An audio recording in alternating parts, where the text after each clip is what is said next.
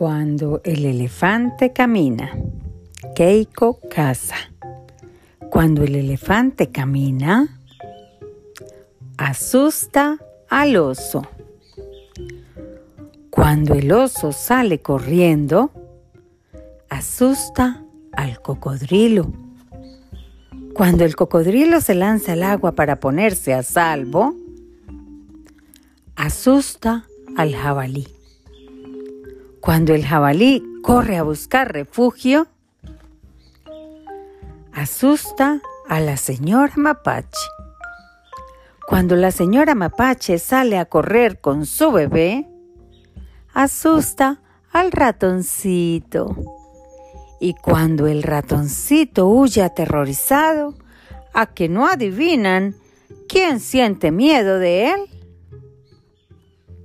Sí, el elefante. Y colorín colorado, este cuento se ha acabado.